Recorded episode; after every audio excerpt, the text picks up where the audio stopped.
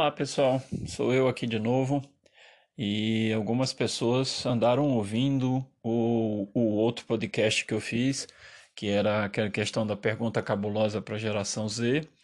É muito bom saber que algumas pessoas ouviram, isso é legal saber, e mais legal ainda foi as pessoas falarem alguma coisa sobre e falarem bem. Isso é muito bom, muito legal mesmo. Obrigado. E algumas delas fizeram uma pergunta para mim, foi mais de uma, o que é muito impressionante para mim, né? E disseram assim: tá, beleza, chegou no final do podcast, a gente esperava saber a resposta da pergunta por, por sua parte, né? Você respondendo a pergunta, e simplesmente acaba pedindo para fazer uma reflexão sobre isso e você não dá a sua resposta. Como assim? Né? Então, ok, é, resolvi vir aqui gravar uma, uma para mostrar a minha resposta, né? É, eu, minha esposa sempre diz que quando eu falo dou uma aula, e, ou seja, é uma maneira interessante, educada de dizer que eu falo demais, né? Então eu vou tentar ser o mais breve possível para dar minha resposta, mas sem ser é, nua e crua, porque eu preciso contextualizar um pouquinho o porquê da minha resposta porque senão simplesmente fica uma resposta sem uma razão, pelo no meu ponto de vista. Tá certo? Então, uh, eu vou fazer uma contextualização rápida, tá certo? E a minha resposta vai estar no final dessa contextualização, não vai demorar muito, não, tá certo? Então, eh, eu sou filho de italianos, certo? Minha família é imigrante aqui no Brasil, chegou em 1953 eles vieram da Europa porque na Europa naquela época é, tinha recém acabado a Segunda Guerra Mundial, né? Em 53 a Segunda Guerra Mundial acabou em 45, na Europa em maio, tá certo? E sempre existia aquela sensação na Europa de que uma nova guerra seria viria é, em breve, né? E por que disso? Porque a Primeira Guerra terminou em, em 1918 e a Segunda começou em 1939 tá certo? Então foram 21 anos, ou seja, não houve tempo sequer de uma geração inteira ter passado, e muitas pessoas que participaram da Primeira Guerra Mundial participaram também da Segunda, que é o caso de muitos membros da minha família. Tá certo? Então, assim, a vivência na guerra foi uma coisa comum na família, tá? Dos dois lados, tanto do meu pai quanto da minha mãe. Então, é, esse, essa sensação de que uma nova guerra realmente viria e viria em breve era uma sensação que muitos tinham, que é, a Itália estava realmente bastante devastada, né? não tão devastada quanto uma Alemanha, que foi colocada quase no chão, mas bastante devastada, uma economia é, aos trancos e barrancos, e as coisas eram difíceis, e essa sensação de medo fazia que muitas pessoas tivessem vontade de vir embora, e o Brasil era uma dessas dessas possibilidades e foi o que meus pais fizeram, tá certo? Tem vários detalhes da história que eu não vou entrar agora, uma outra hora talvez eu conte essa parte, porque é uma parte até interessante. Então, quando se vem da Itália para o Brasil, a cultura é muito diferente, apesar do contexto latino no qual os italianos estão inseridos, junto com os espanhóis, portugueses e nós aqui da América Latina, o, a cultura italiana é uma cultura diferente da cultura brasileira. Né? Então, assim, tanto eu, tanto meu irmão tivemos um, um pequeno probleminha, né? Porque a gente foi educado, certo? Dentro de casa, como se fosse um italiano. E, óbvio, meus pais não saberiam educar a gente de forma diferente. Então, eu dentro de casa era um italiano e fora, é, não sei bem o que, que eu era, porque a gente fica se sentindo fora de casa o tempo inteiro. Né? Então eu tentava ser brasileiro do lado de fora e do lado de casa era italiano, então eu terminei muito mais italiano do que é, brasileiro, apesar de ter nascido aqui e de, enfim, essa é minha pátria e vai continuar sendo, tá certo? Mas é, essa questão de ser criado por pessoas de culturas diferentes de onde você nasceu é uma coisa, de certo modo, é complicado. Algumas pessoas que que têm essa condição devem sentir alguma similaridade com o que eu estou falando, tá certo? Uh, esse contexto dos meus pais terem passado a guerra, então a minha mãe terminou a Segunda Guerra Mundial com 10 anos, tá certo? Então tem várias passagens de história dela, da infância dela na guerra. E meu pai é, foi ex-combatente, certo? Ele lutou ao lado dos americanos para é, desocupar a Itália dos alemães, tá certo? Foi ferido de guerra, né? É, então, assim, ambos vivenciaram uma coisa que é simplesmente terrível e que não há como se sair são daquele ambiente, tá certo? Então, uh, se tem sequelas, né? E então, dentro da minha família, sempre teve um medo muito grande do futuro, o que que aconteceria amanhã, porque é, essa questão, para quem passa a guerra, é uma questão muito clara, muito vívida, que assim, você vê a morte de perto todo dia. Então, assim, não faz diferença você é, o que é que você tem ou deixa de ter, porque na hora que vem a guerra acaba tudo, você não tem mais nada, não adianta ter dinheiro, porque não tem o que comprar, enfim, a, a, a situação que você tem em um determinado momento ser uma situação boa não significa grande coisa, porque nos próximos dias essa situação pode mudar drasticamente e essa, esse tipo de sequelas sabe, foram apresentadas a mim e a meu irmão muito cedo. Então é uma coisa que a gente sempre teve aquela questão de olhar para frente, olhar para o futuro, não ser pego de calça curta. Pô, eu tenho que estar tá preparado, eu posso perder o emprego amanhã, eu posso ficar sem poder trabalhar, eu posso ficar sem receber dinheiro, enfim, todas essas essas coisas. Então, é por isso que eu sou tão organizado financeiramente, sou tento planejar tudo o máximo fora que tem coisas que a gente não consegue controlar e fica tentando controlar. Mas isso é, é outro, outro problema.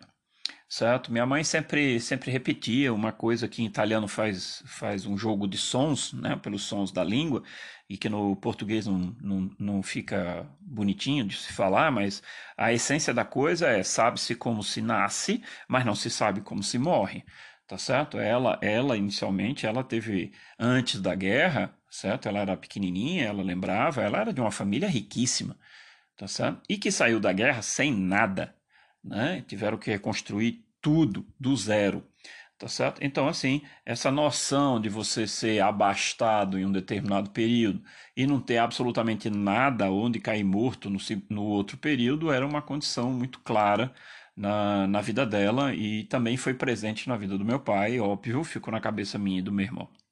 Tá certo? Então, uh, essa é uma parte da contextualização, e a outra parte é que uh, a gente termina sendo tudo o que a gente viveu, tá certo? Então, o, o meu presente é, se dá devido ao meu passado. Tudo que eu passei vai moldando quem eu sou hoje e quem eu, o, o que eu for passar no, no futuro vai moldar quem eu serei no futuro. Tá certo? Uma das coisas pela qual eu passei, e que é uma coisa bastante complicada, é a morte dos de entes queridos, em especial a morte dos pais, tá certo? Então, meus pais, minha mãe morreu quando eu tinha 44 anos, né? Então, porra, eu sempre pensei assim, ok, eu vou ter, vou ficar muito triste, vai doer pra caramba e tudo mais, mas, uh, ok, eu já sou adulto, uh, fora essa dor, essa saudade, ok, é isso que vai acontecer.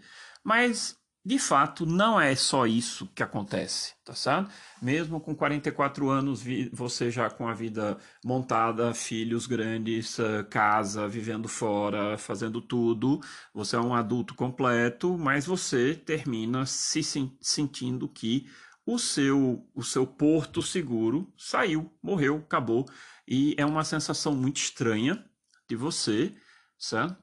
É, adulto, com tudo, você sendo responsável por tudo, e ok, você se vê de repente, certo? Assustado porque você não tem para onde ir se tudo der errado, tá certo? E é uma coisa engraçada porque agora eu faço parte, né?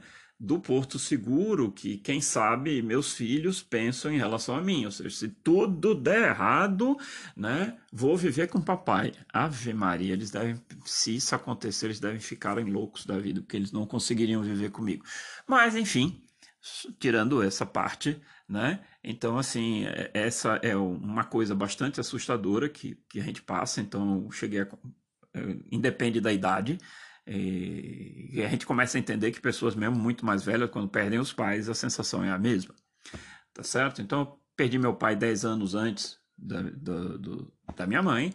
Né? O vazio não foi tão grande porque tinha minha mãe, eu tinha que resolver, que manter, estar tá sempre presente para ela, enfim. Então, mas quando ela se foi, realmente a sensação de porto vazio foi bastante complicada e uma coisa é, bem assustadora. A, a outra coisa é uma coisa é que a gente começa a definir assim, o custo da morte, certo? Quanto custa morrer? Primeiro, o custo emocional, certo? Que você, a partir que vê a morte, sente a morte de um ente querido, você fica emocionalmente destruído, certo? E tem um lado que a gente não conhece. Eu tinha conhecido uma parte quando meu pai morreu e conheci o resto quando minha mãe morreu, né? Que parte é essa? É a parte financeira porque é pesado o custo financeiro da morte de alguém.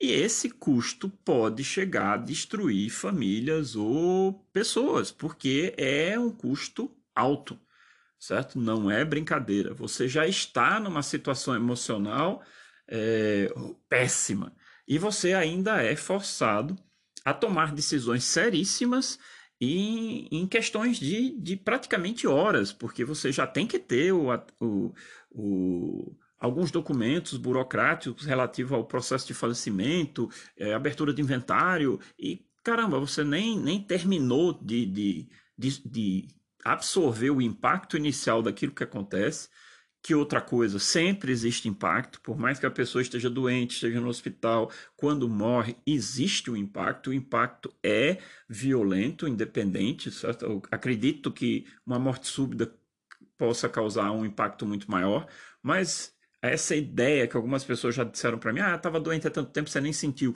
Sente, sente muito sim, certo? Então a morte de alguém que você ama realmente, tá certo? Então a pergunta do como é que eu quero morrer, vou responder com base em toda essa contextualização que mostra a vocês um pouquinho de quem eu sou.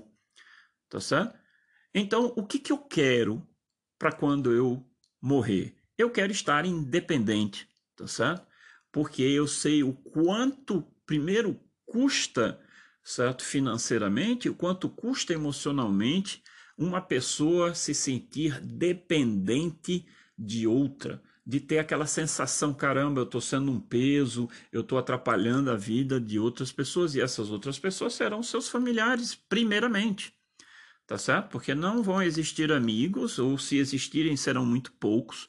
No meu caso, eu tive amigos dos meus pais que foram pessoas simplesmente fantásticas, muito melhores do que qualquer família que eu pudesse desejar, mas são muito poucos, são muito raros, tá certo? Pessoas que não têm uma ligação familiar com você e que vão te ajudar nesse momento. Então, o que, que eu gostaria? Estar independente, de preferência lúcido, certo? Porque o que, que eu quero? Quero pessoas que estejam se sentindo bem por estarem junto de mim e não se sentindo exaustas pelo trabalho que dá você cuidar de uma pessoa dependente, tá certo?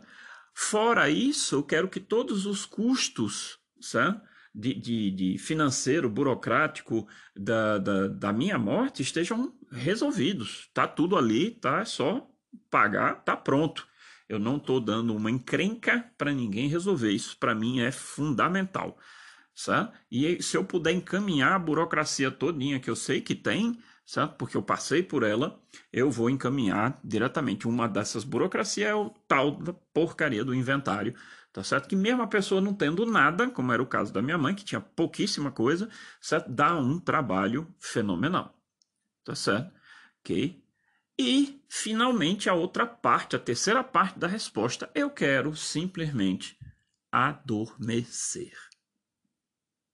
Ok, gente, espero que eu tenha respondido certo? De que jeito que eu quero morrer e eu tenho na minha cabeça muito claro que planejamento eu tenho que fazer para poder chegar a esse ponto? Estou tentando fazer toda a parte de parte física, alimentação, para tentar chegar o mais próximo possível de ser uma pessoa independente na velhice, tá? Espero que isso ajude, tá bem?